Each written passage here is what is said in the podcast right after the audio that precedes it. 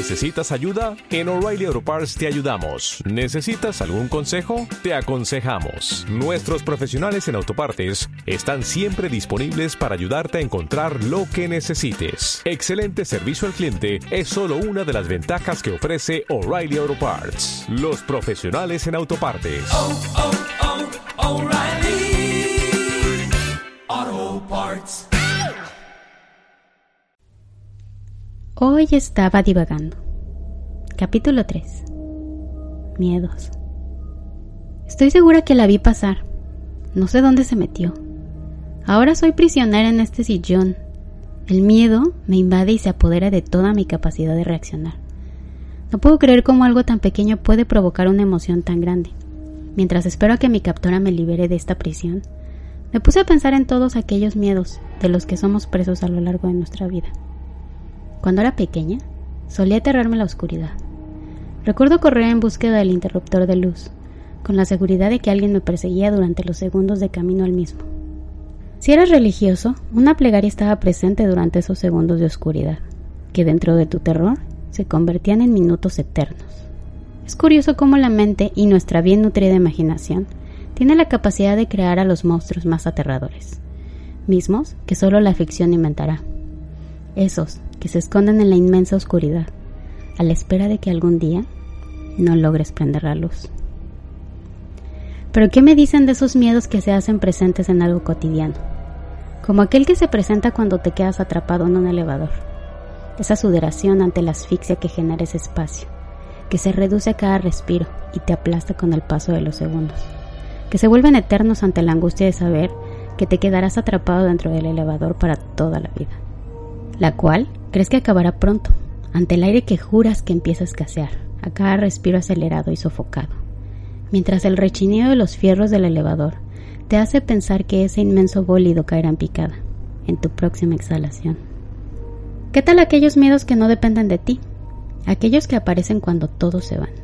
La soledad, la ausencia de los otros, ese inmenso vacío donde te quedas ahí contigo, dentro de tus pensamientos, rogándole a los mismos que sean amigables. Pues a veces, dentro de ellos, existe un monstruo como los que te imaginabas de pequeña, pero que ahora se movieron de la inmensidad de la oscuridad del cuarto a la inmensidad de la soledad en tu mente, y ahora abarcan todo ese inmenso vacío. Se ha instalado ahí, en ese sillón que los demás dejaron vacío, y en el que ahora el monstruo se acomoda, y te acompaña en esos momentos de silencio y soledad. ¿Qué me dicen del miedo a lo inesperado? La sorpresa puede ser dulce y amarga. Cuando algo que no esperabas o rogabas que no pasara, de repente se hace realidad. Siempre existen esos miedos que nos acompañan. Por ejemplo, en un viaje en carro, donde ese avanzar de la aguja del velocímetro genera una profunda angustia. Estás a la espera de, de aquella sorpresa, un carro frente a ti, un animal despistado en la carretera, un tráiler y un fallo en los frenos. Uno siempre roga porque eso no suceda, pero es inevitable pensar en esos miedos cuando estos te invaden y te hacen presa de esa aguja que incrementa en igual medida que tu terror ante la sorpresa que siempre ruegas que no suceda. Existen miedos más palpables, como el miedo a envejecer, ese paso del tiempo, ese maldito que no se detiene y casi siempre ignoramos, pero la piel que cada día va perdiendo su vida y el cuerpo que cada vez se vuelve más lento, más frágil, menos ágil.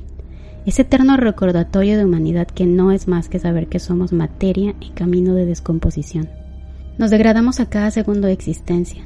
Todos los días nos despertamos para darnos cuenta del inevitable paso del tiempo que está ahí. Todos los días. Frente al espejo. Puedes tocarlo con tus manos. Puedes sentirlo a cada paso. Y no puedes escapar de él.